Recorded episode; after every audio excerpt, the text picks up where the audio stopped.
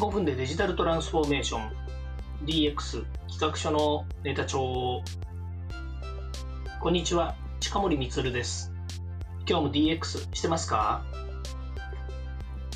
さて今日はですね、えー、3月の31日月末最終日ですね。そして金曜日ということでもありますので、えー、週末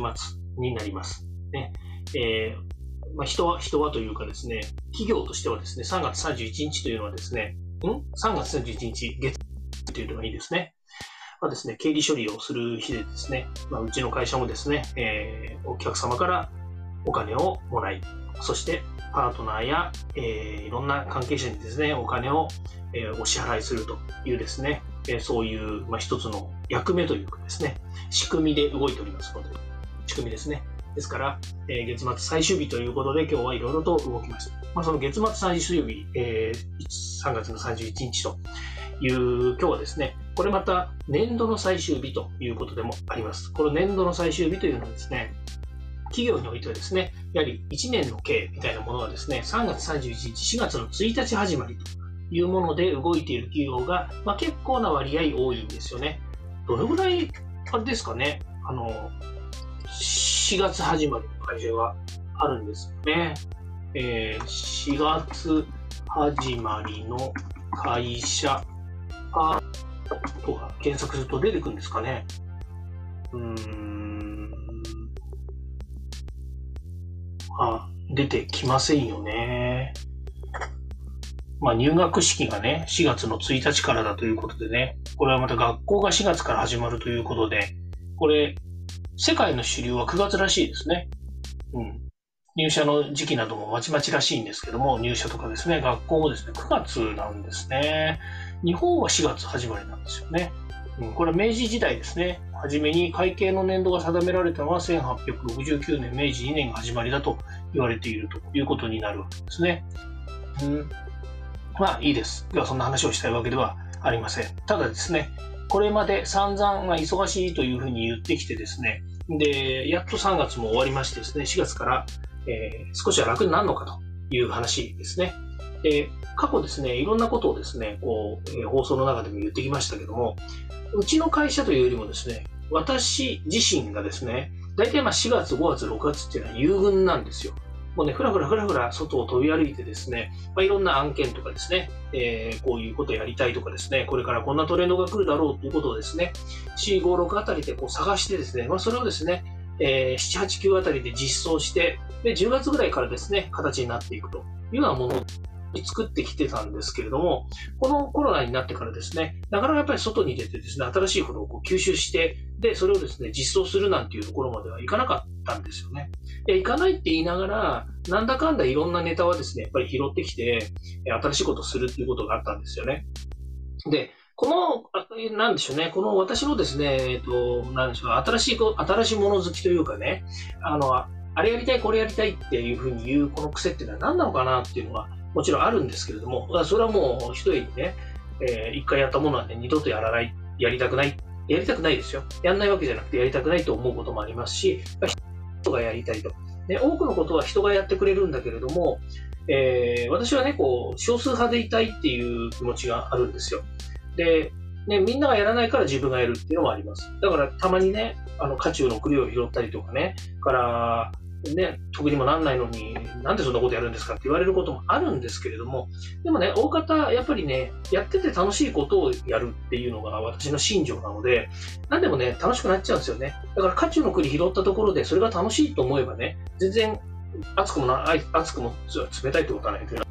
ね、そういう状態なのあるんですよね。で、あれやりたい、これやりたいっていうふうに言っていると、なぜかですね、その役目が回ってくるっていうのはあるんですよね。うんまあ、大体ですね、世の中の大きな動きが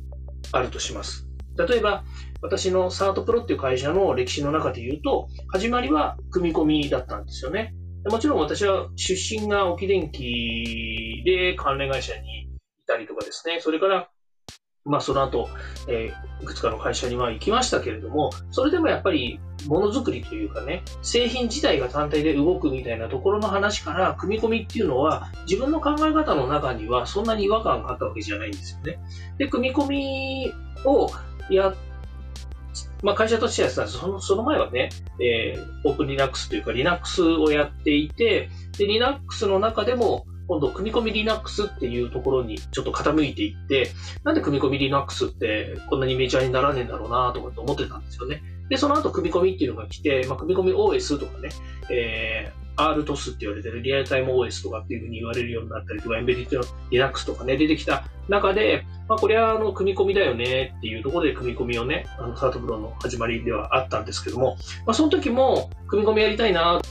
言ってたんですよね。そしたら、まあ、組み込みの、まあ、ブームというかね、やっぱりバズワードになって、世界的に組み込みのブームが来て、で、あ、じゃあこれ、その、乗っちまえっていう形で会社設立したのがサードプロの始まりっていうね、まあ、そんなに、あの、簡単な話ではないんですけれども、でも、おおむねそんな感じなんですよね。それが2005年、2006年のあたりですよね。それからまあざっくり10年経った2010年、11年のあたりに Android っていうのが出てきて、これも、えっと、もともとはその Android 自体がね、携帯の組み込み Linux っていう話ですから、それが Android なわけですけれども、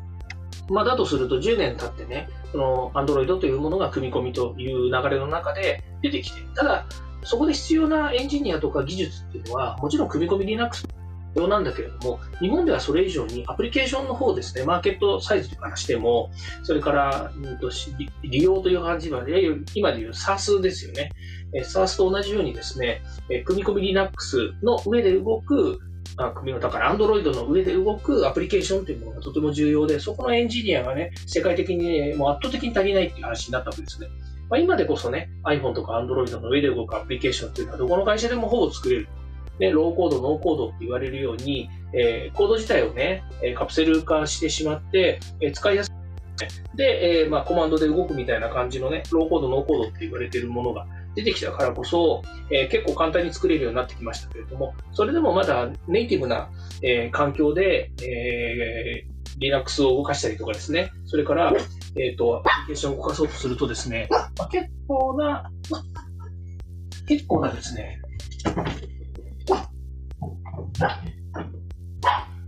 すいませんね。いろいろ家庭には事情ってものがありましてですね、えー、ちょ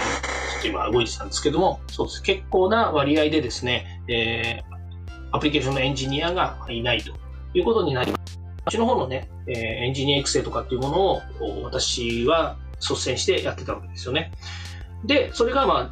えー、組み込みから10年経って、組み込みの、えー、今度はあの Android っていうものが出てきて、で、Android のブームが来た後、えー、まあ、約5年くらい経ったんですよね。2012年とか10、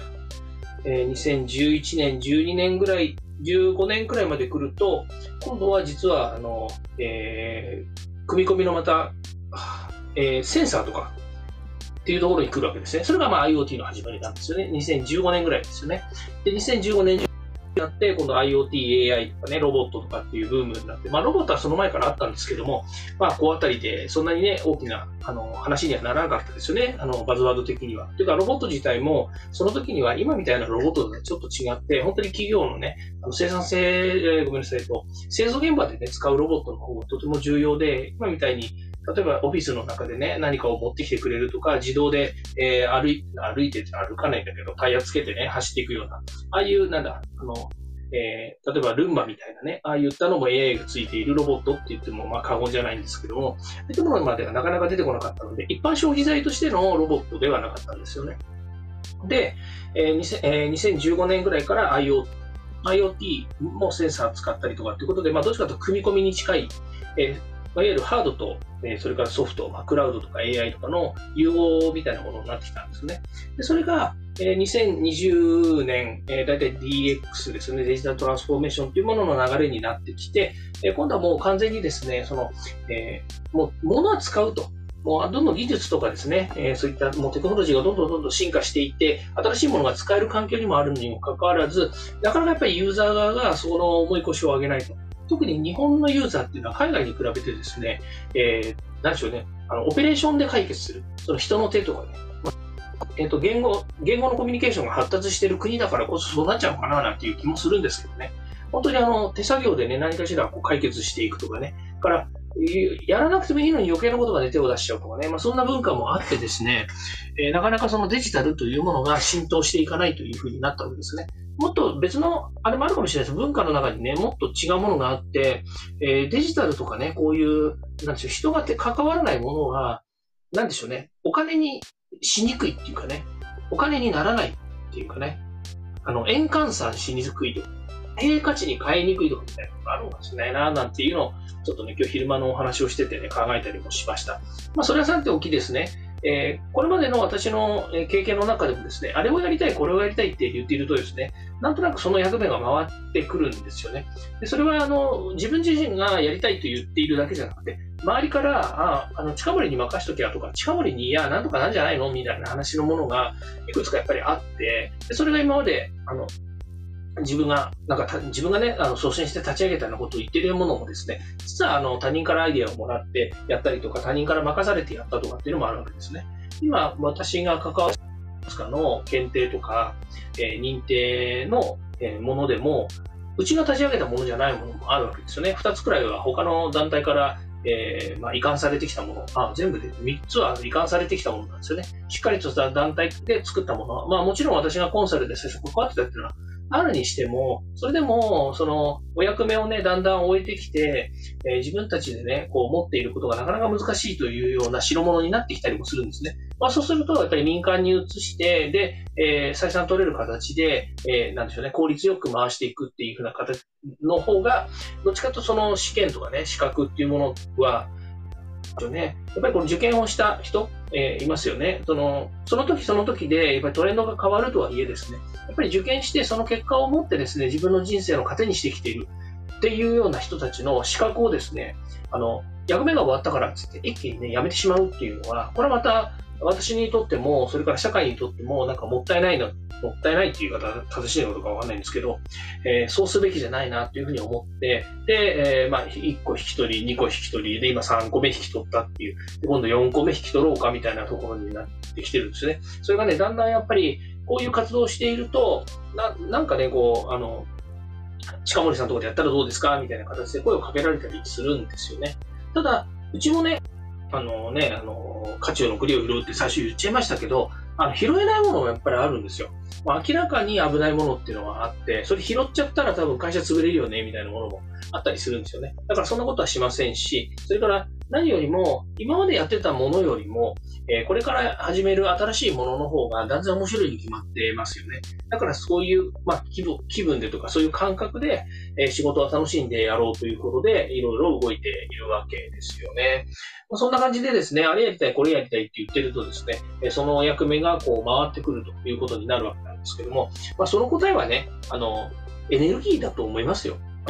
思いますよなんてね、なんか最後はなんか思います的な話をしちゃってるんですけど、あのエネルギーなんですよね。やっぱりね、こうやりたいっていうふうに思って口に出すと、それがね、現実化する、思考が現実化するということってあの結構言われてるじゃないですか。で、僕もなんか過去ずっと経験があって、なんかね、いつも口に出してるとね、本当にそれが、まあそれはタイミング的には、それが1日2日で来るのか、それとも1週間で来るのか、1ヶ月で来るのか、1年経っても来ないのかみたいなね、まあそういったタイミングの問題はあるんですけれども、それでもやっぱりね、あの、言って行動しないことには何ともならんな、というふうに思ってるとですね、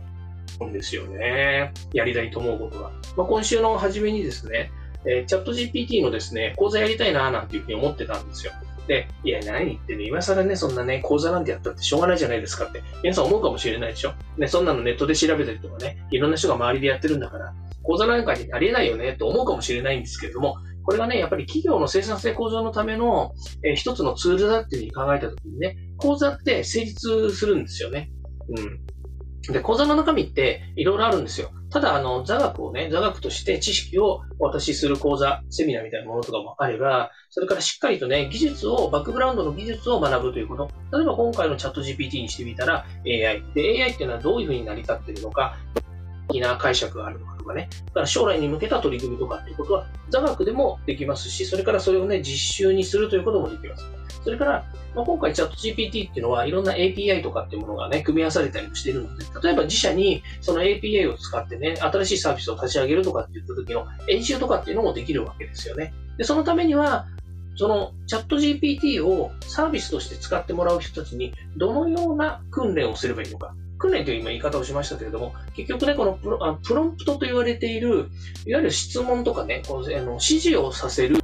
せ方っていうのがとても重要になってくるんですけども、それをね、例えば企業内で均一化して使うためには、どのようなプロンプトを作ったらいいのかとかね、それから、えー、一つはその、えーと、考える力、それから、えー、問う力、そして、えー、検証する力、まあ、こういったものをですね、養うためにはどうすればいいのかかね、まあ、こんなことね、研修でやらなくてもいいじゃんって思うかもしれないんですけれども、会社として、え、ある一定量の知識とか、えスキルを底上げしていくっていうふうに考えると、研修やった方が早いんですよね。なぜかというと、独学とかね、それぞれの人たちがやり始めると、方向性がね、違う方に行っちゃって、結局後でね、もったいない話になっちゃうんですよね。だからそれはね、会社のルールとか規約とかと同じように、え会社側がこれで行くっていうものをね、しっかり決めて、えー、トレそれからリスキリングですね。いろんな形にね、置き換えて、していくっていうのが一番、メリットなんですね。そしたらね、えうちのお得意様の企業からですね、チャット GPT の講座をやってほしいというふうに、まあ、依頼があってですね、まあ、できるかできないかっていうのは今後ね、えうちの講師さんとかね、パートナーさんと作っていくわけですけども、これは面白いでしょやっぱり01でこういうものを作れるっていうのは、あのね、やっていて、あのまあ、これはね、研修というかね、あの技術の研修というところのうちの本業でもあるから、ね、本業をやるんだから別にそれは仕事でやりゃいいじゃんって思うかもしれませんけどね。でもやっぱりこう話が来てね、自分がやりたいなと思って、とかにね、あの、私こういうこと考えてるんですけど、このやりたいんですよっていうふうに言ってたら、お客さんからそういう話がね、えー、来るということなので、こっちからね、営業かけたかどうかとかね、えー、キャッチアップしたかどうかっていうのは別ですけれども、それでも、そういう案件化するっていうのはね、すごくいいことですよね。ね、自分もやりたいし、自分も学びたいし、ね、それから、えー、ね、今、これからどんどんね、新しい社会になってね、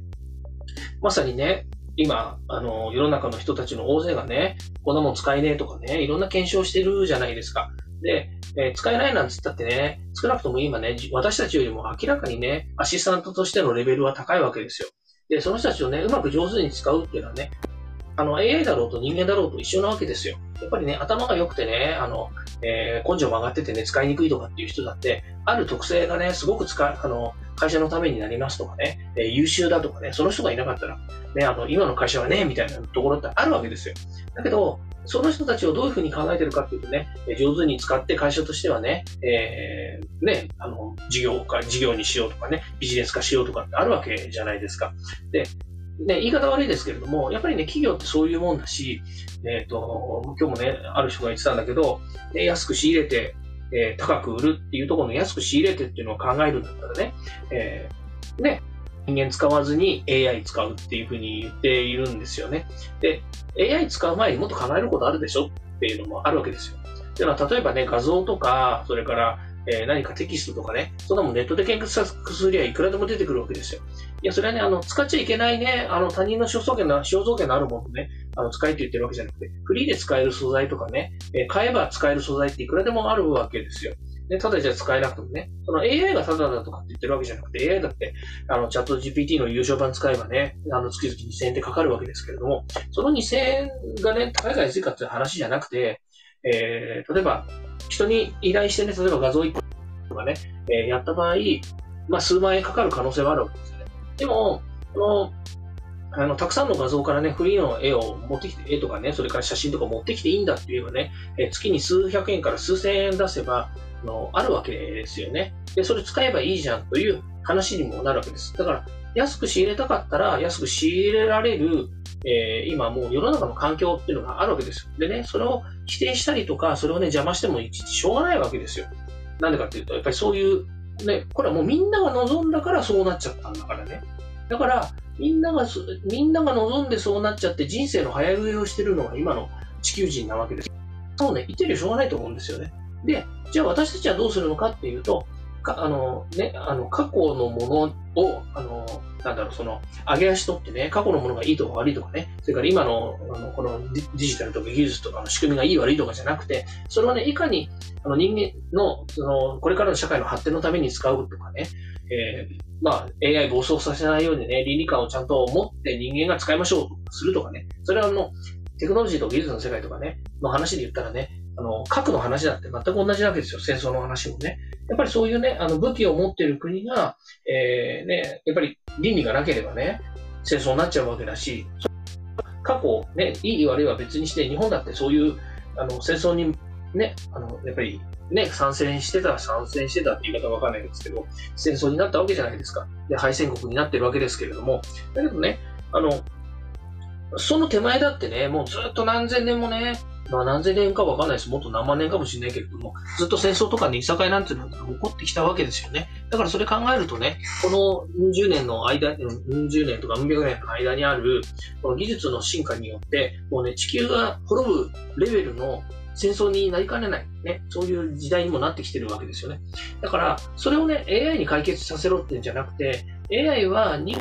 だったりとかね、アシスタントとして十分な機能を発揮すると。で、これから例えば、えー、戦争よりももっと怖いのは、戦争も怖いけれども、もっと怖いのはやっぱり地球温暖化とかね、あの、温暖化が正しいかどうかっていう話を置いといて、えー、その世界規模でね、やっぱり異常気象になって、なんかね、やっぱり解決できない、あの取り取り返しのつかないところになっちゃう可能性もあるわけですよね。でもそういうのもね、やっぱり人間の今、あのね、考えて使っている、え、これからね、使う、うん何？そのサービスとしてね、使っていくもので、解決できる課題も出てくる、課題じゃねえや、その課題を解決するものもね、出てくる可能性もあるわけですよね。まあそういったことを考えると、もう見てみないふりをするとかね、使うってどんどん率先して使ったらいいじゃないかっていうわけでって思うわけですよ。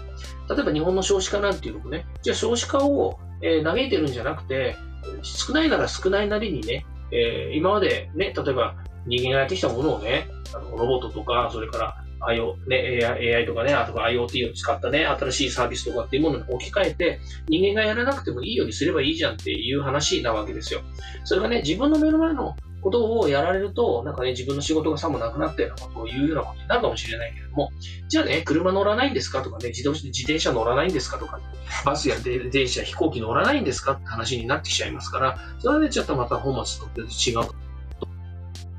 で、まあ今日何を言ってんでしたっけ？そうそうそう。だから、あれやりたい、これやりたいって自分がね、やっぱりエネルギーを持って言うことによって、えー、自分の周りに自分がね、やりたいことが、その役目っていうのがね、回ってきます。で、それをね、あの、やるかやらないかっていうのは、その個人の皆さんの自由だっていうのもあると思うんですけれども、少なくとも自分がね、楽しく自分のやりたいことっていう、やりたいと思うのであれば、自分の口でね、やりたいというのをですね、発信していった方がいいんじゃないかなというふうに思います。まあ、これはですね、私も自戒を込めて言うんですけれども、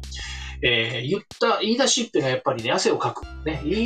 汗をかいた人が利を取るっていうものが最後に来るんですけど、言い出しっぺ、やっぱり手出したら、あの、手、口を出してね、手を出すんだったらね、最後までやんなさいよって話になるわけですよ。僕はね、最後までね、できないのがまだ問題ですけれども、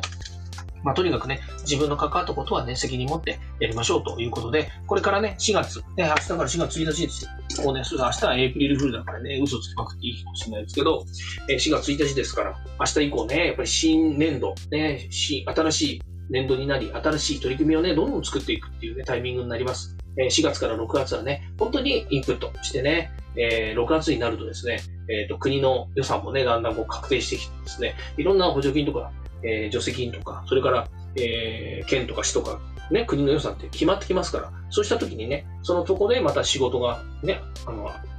作ったりとか、できたりとか、ね、けど、まあ、そういったものも含めてね、どんどん新しいインプット、それからアウトプットをするためのですね、企画の段階っていうのになります。そして、えー、下期ね、9月、9月、10月あたりからこのアウトプットということで、いろんなものを実装していくというタイミングになります。これは私の会社っていうね、1年単位の毛で言ってもそういうふうになりますし、世の中の皆さんも同じような動きをしているわけですから、少なくともね、4月1日からですね、いろんなことで、えー、ありやりたい、これやりたいっていうのをね、自分自身が発信するということで、楽しい仕事をですね、えー、やっていただければいいなというふうに思います。まあ、あわよくその中でね、DX デジタル化、ね、進むものがあればですね、ぜひ皆さんチャレンジしていきましょうということで、えー、終わりたいと思います。今日も聞いていただきましてありがとうございました。ではまた。